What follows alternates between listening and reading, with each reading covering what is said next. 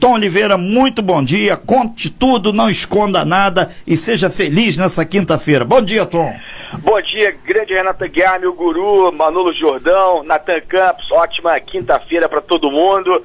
Uh, olha, o governador do Distrito Federal, o Ibanês Rocha, publicou ontem à noite um decreto suspendendo as aulas na rede de ensino público privado em escolas, universidades e faculdades durante cinco dias lá no Distrito Federal, Brasília, viu pessoal?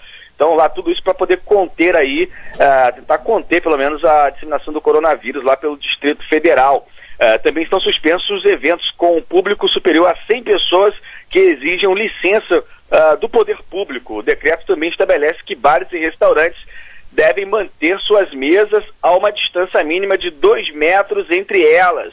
O decreto assinado por Ibanês considera que a situação envolvendo o coronavírus demanda o emprego urgente de medidas de prevenção, controle e contenção de riscos, danos e agravos à saúde pública, a fim de evitar a disseminação da doença no Distrito Federal. Daí então o decreto lá do ministro, ou perdão, do, é, do comandante né, lá do Distrito Federal, o governador Ibanês Rocha. Ontem, inclusive, o grande Renato Aguiar, na Câmara dos Deputados, na Comissão Geral, é, para tratar da situação do novo coronavírus, o ministro da Saúde, Luiz Henrique Mandetta, defendeu a liberação de 5 bilhões do, do orçamento oriundo de emendas da relatoria da Casa.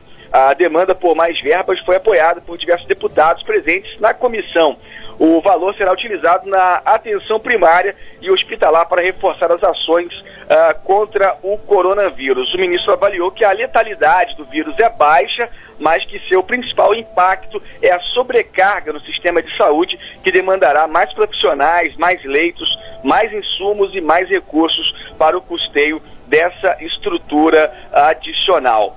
Uh, lá fora, nos Estados Unidos, por exemplo, o presidente americano Donald Trump é, fez um pronunciamento ontem e anunciou a suspensão de todas as viagens da Europa para os Estados Unidos durante 30 dias, como forma de proteger os americanos é, do coronavírus. A suspensão passará a valer a partir de sexta-feira, meia-noite, mas não terá validade para o Reino Unido que continuará tendo voos para os Estados Unidos. As restrições também não têm validade para quem tem residência permanente aí em território norte-americano. Trump disse: estamos respondendo com grande rapidez e profissionalismo à ameaça do coronavírus a fim de proteger os cidadãos norte-americanos. Então, mais uma a, a tensão está aumentando no mundo né, quanto ao coronavírus e o presidente americano aí tomando também essa decisão de suspender os voos aí da Europa para os Estados Unidos. Como é que está a situação em Angra, Renata Guiar? Ô, Tom, nós temos aqui oficialmente, segundo a Secretaria de Saúde, informes aí da Prefeitura Municipal, foram notificados ainda, eh, apenas, está em estudo, né? Já teve daquelas três pessoas que existia possibilidade, foram feitos os exames e retornaram até agora para a, aqui Angra dos Reis obviamente, o laudo, o laudo dizendo que uma pessoa não tem o coronavírus, está tranquila, e os exames são feitos lá pelo Laboratório Central de Saúde Pública, o Noel Lutz, conhecido como LACEN, né? E Sim. esses resultados é, ainda está sendo, um resultado ainda está sendo aguardado pela população. Os outros dois casos, então, descartado, não existe. Tem um dado interessante, Tom, que a gente pode até passar para você aqui.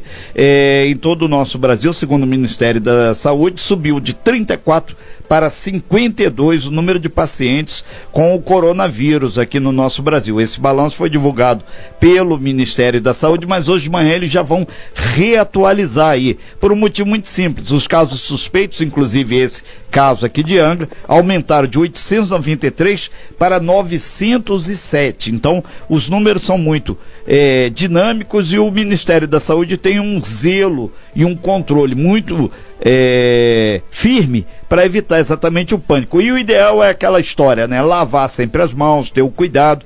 E agora, em caso de uma suspeita qualquer, eles estão pedindo para que a população fique pelo menos afastada um metro de quem está com alguma suspeita. A gente está dizendo suspeita. Então, aqui na nossa região de Angra, oficialmente, nem um caso registrado ainda de coronavírus, mas aguardando o resultado aí é, por parte do Laboratório Central de Saúde Pública, Noel Nutz, né, o famoso LACEN, esse caso retornar. Esperamos que aconteça hoje. Era para ter saído segunda-feira esse laudo, né, final, Exatamente. mas ficou aí, é, hoje já chegamos, Natal abriu aí, quinta-feira com tudo que tem direito, mas ainda não temos ainda para informar o laudo desse caso. O mais próximo aqui é o de Barra Mansa, que foi realmente confirmado.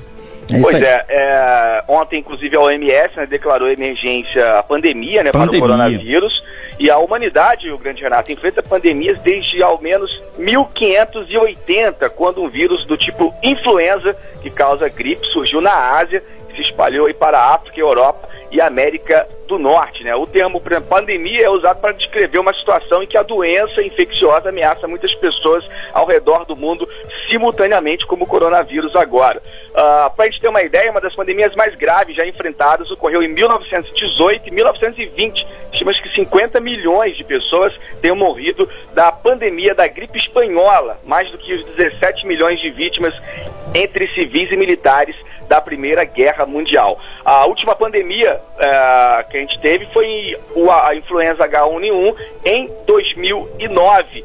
Por isso a preocupação aí dessa questão do coronavírus do mundo inteiro, que ontem a OMS, a Organização Mundial da Saúde, é, acabou subindo o tom para a pandemia. Renata Guiar, Manolo, grande Natan, um abraço, avante, porque tem sempre alguém na nossa frente. Bacana, Tom. Grande abraço, Tom. Muito obrigado pelas suas informações. Excelente quinta-feira para você.